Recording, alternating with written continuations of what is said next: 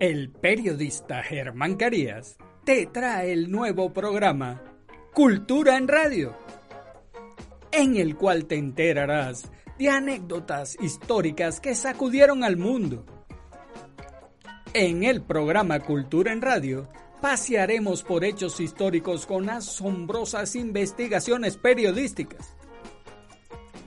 Germán Carías te cuenta anécdotas del asesinato de Kennedy, la humildad de Benito Juárez fue el arrojo de Simón Bolívar, pero también de lo que ha ocurrido en los mundiales de fútbol, además de historias de ídolos como Pedro Infante, Cantinflas, El Puma, Simón Díaz, Rubén Darío y muchos más. Así que acompáñanos los miércoles y sábado a las 7 de la noche por acá, por Juan FM 93.1. En el programa con investigaciones periodísticas Cultura en Radio, con Germán, con Germán. Hola, hola, Formorgan. Los saluda el periodista Germán Carías. Hoy miércoles 12 de octubre del año 2022 miércoles, mitad de la semana, mitad de la jornada laboral y estamos en otra emisión de su programa Cultura en Radio, donde hacemos investigaciones periodísticas y que le llevamos las mejores anécdotas y que yo investigo para que ustedes las sepan, las que no se conocen. Y empezamos con Napoleón Bonaparte no rechazaba a Josefina por falta de apetito sexual sino por una enfermiza afición a la lectura. El 20 de marzo de 1815, el emperador Napoleón Bonaparte regresó a París luego de su exilio en la isla de Elba con un ejército de más de 150.000 hombres. Comenzó entonces el periodo conocido como los 100 días, que se extendió hasta el 28 de junio de 1815, fecha en la que Luis XVIII fue restaurado por segunda vez. En esta ocasión, les relato una anécdota que destaca la extraña bibliomanía que sufría Napoleón, una pasión que lo llevó a leer sin descanso y abrir bibliotecas en las Tullerías y en los palacios de Saint-Claude, Trianon, Compiègne y Rambouillet, todos muy cerca de su hogar, para colocar los volúmenes recogidos en los países que su imperio iba anexando. La famosa frase de Napoleón, no esta noche, Josefina, parece no haber sido inspirada por cansancio, sino por una pasión aún mayor, una que siendo mucho menos carnal, lo condujo incluso a la delincuencia cuando al final de su gran imperio se aproximaba, el, más ilustre exiliado del mundo no se contentó con irse con su libro favorito.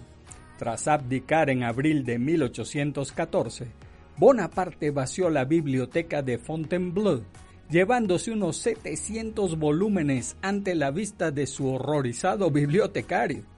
Las obras surgieron desde un estudio de flores inglés en versión infantil hasta una edición en francés del Don Quijote impresa en Ámsterdam.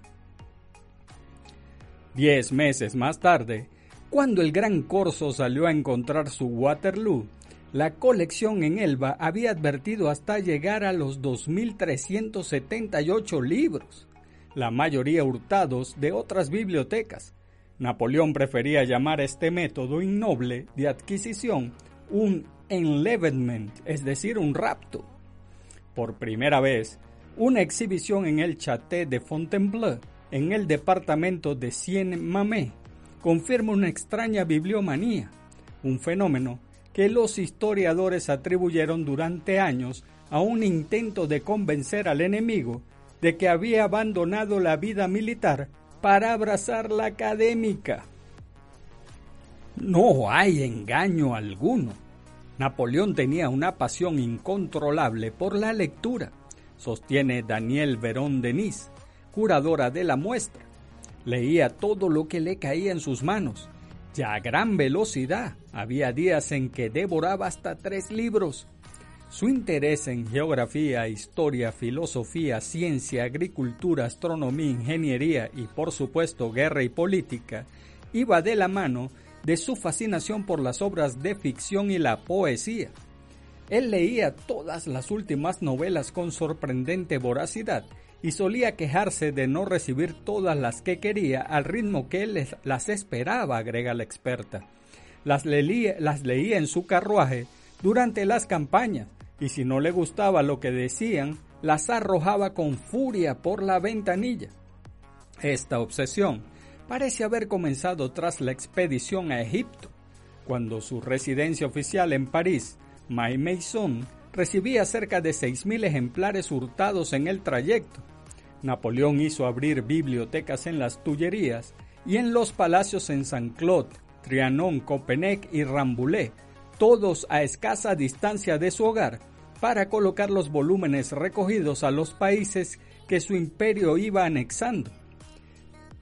En cada viaje expedicionario incluía la incursión dramática a las estepas rusas. Napoleón se hacía llevar una biblioteca personal con cerca de mil libros. Sus autores preferidos eran Homero, Virgilio, César, Voltaire, Cornell, Maquiavelo, Pascal, Goldini y Madame Estelle. El emperador no dudaba en garabatear críticas y loas en los márgenes de las obras. Se asegura incluso que su calidad de ambidiestro en su calidad de ambidiestro le permitía imprimir sus opiniones al mismo tiempo que cabalgaba.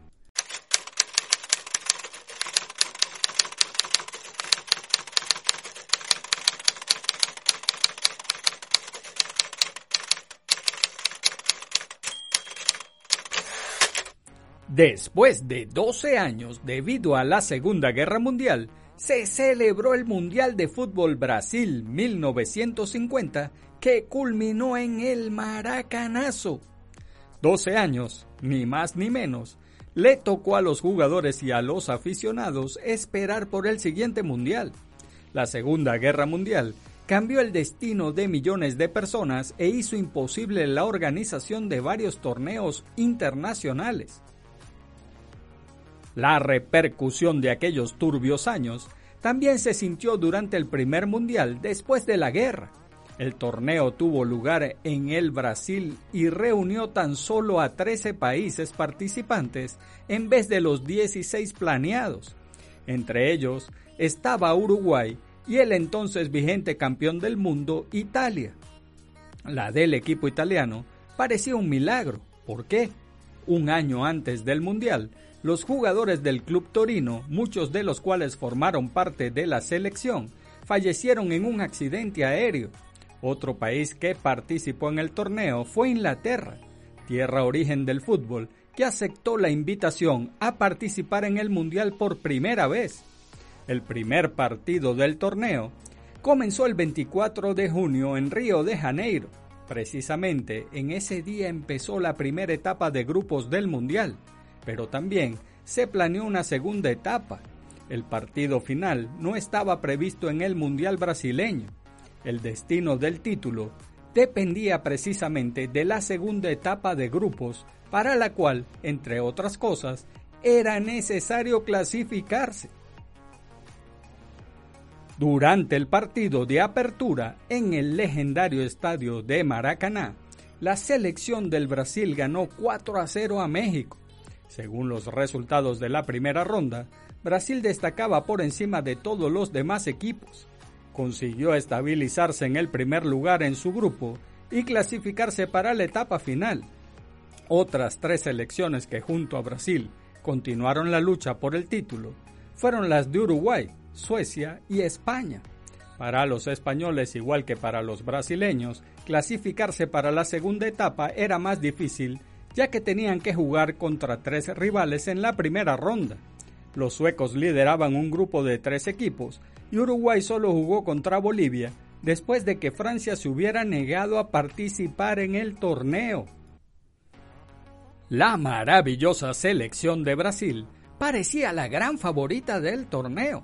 En casa, los magos del balón eran incontenibles liderados por su atacante principal, Ademir, derrotaron en la etapa final a Suecia 7 a 1 y a España 6 a 1. De esa manera, hasta un empate contra Uruguay y en el último partido le daba a los brasileños la posibilidad de ganar el primer título en su historia. Todo lo que pasó después, el 16 de julio del año 1950, entró en la historia del fútbol como el maracanazo. A pesar de todas las previsiones, Uruguay ganó 2 a 1. El legendario Maracaná reunió a 200.000 hinchas seguros de la victoria de su selección favorita. Según varias fuentes, ya antes de que empezara el partido, el estadio estaba adornado con carteles felicitando a Brasil por el título. Se fabricaron monedas en conmemoración de la victoria de Brasil y la orquesta local no tenía ni siquiera la partitura del himno de Uruguay en caso de derrota. Sin embargo, Uruguay dio una grandísima sorpresa a todos los que asistieron al partido final. Los campeones del mundo de 1930 lograron concentrados después del gol de Brasil, marcado por Friaca, en el minuto 47. Primero, el uruguayo Chefiano logró empatar y después Guilla, en el minuto 79, trajo la victoria a su equipo con un resultado final de 2 a 1. El Maracaná y todo Brasil se quedaron estupefactos ante aquella inesperada derrota, justo cuando parecía que el título ya estaba en la mano de los brasileños. Uruguay modificó el curso del partido. La sorpresa fue tan devastadora que los brasileños ni siquiera podrían organizar una fiesta apropiada, no pudieron organizar una fiesta apropiada para el campeón. Rimet el presidente de la FIFA, que ya estaba preparado para pronunciar el discurso en honor del Brasil, cuando el resultado fue 1-1, lo que ya hacía campeones a los brasileños, se animó hacia el campo y fue sorprendido con lo que vio. Ni guardia de honor, ni himno para el vencedor, ni discurso de felicitación. De todos modos, Rimet cumplió con su deber y pasó el trofeo a Varela, el capitán de la selección uruguaya, pero fue lo único que pudo hacer aquel día.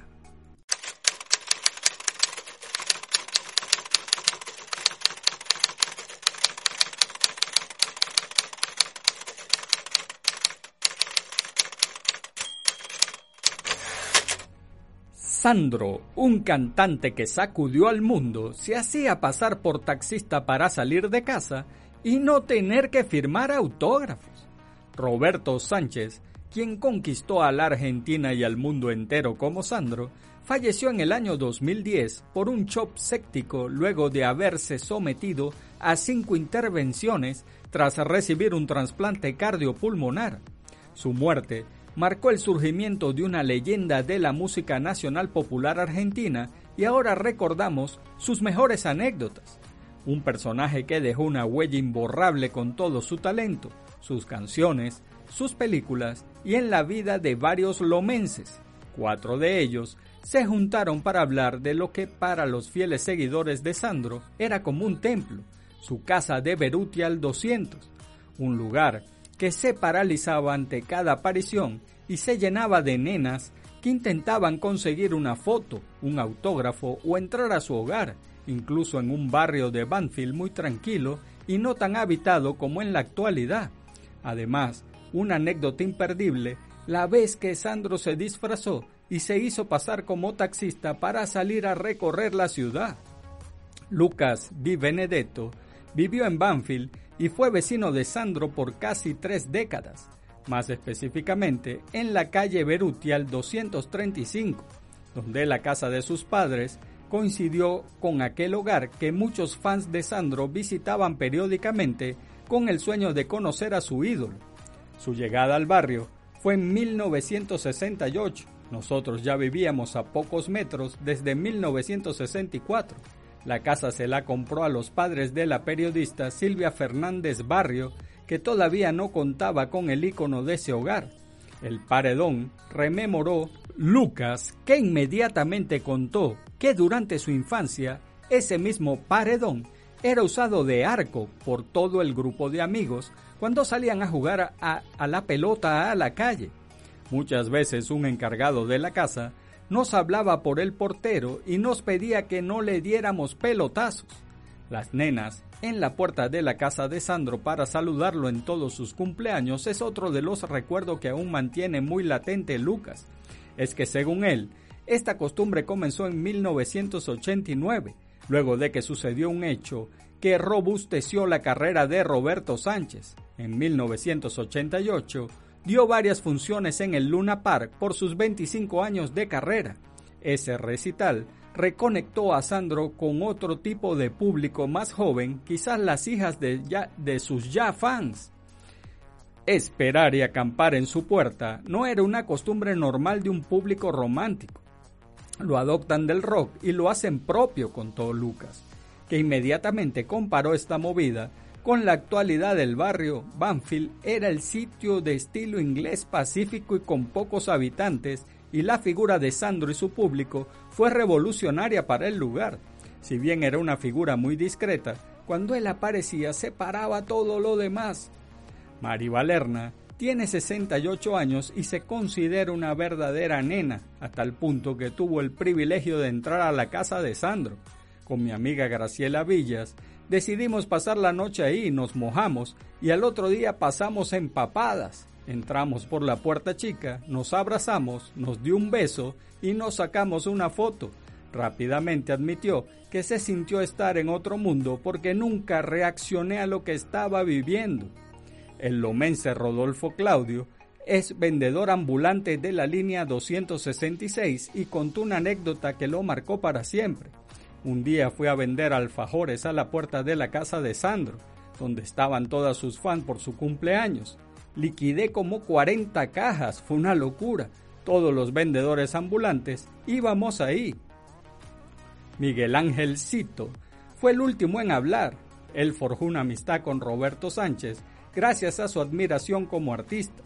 Mi amistad con Sandro comenzó en el teatro, porque me vio muchísimas veces en sus, en sus shows y me mandó a llamar a su camerín para conocernos.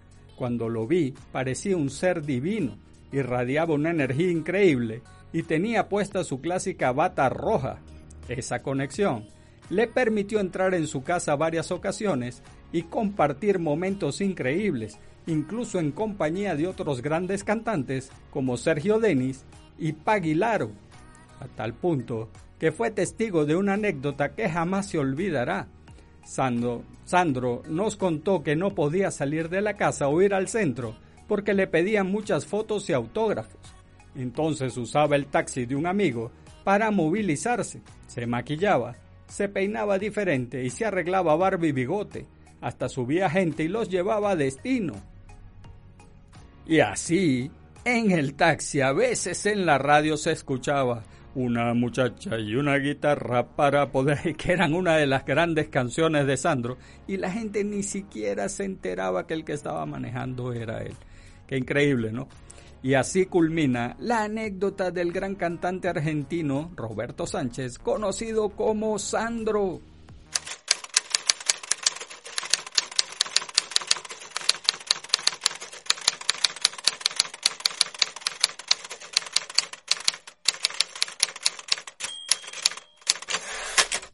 Y amigos de Formorgan, hemos llegado al final de su programa Cultura en Radio donde hacemos investigaciones para llevarles las mejores anécdotas de personajes famosos, de artistas, y ahora que el Mundial de Fútbol por primera vez, que yo recuerde que yo veo mundiales de fútbol se va a llevar a cabo ahora en noviembre, entre noviembre y diciembre, pues ahora les, les estoy llevando también anécdotas de los mundiales de fútbol.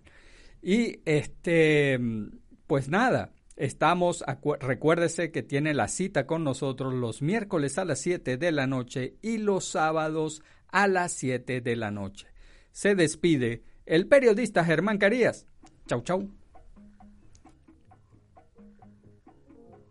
El periodista Germán Carías te trae el nuevo programa Cultura en Radio, en el cual te enterarás de anécdotas históricas que sacudieron al mundo. En el programa Cultura en Radio, pasearemos por hechos históricos con asombrosas investigaciones periodísticas.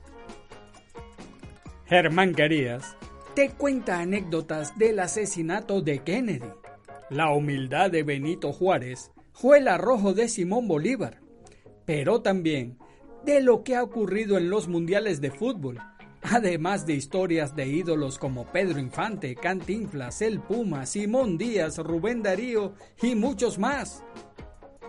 Así que acompáñanos los miércoles y sábado a las 7 de la noche por acá, por Juan FM 93.1 en el programa con investigaciones periodísticas Cultura en Radio con Germán con Germán.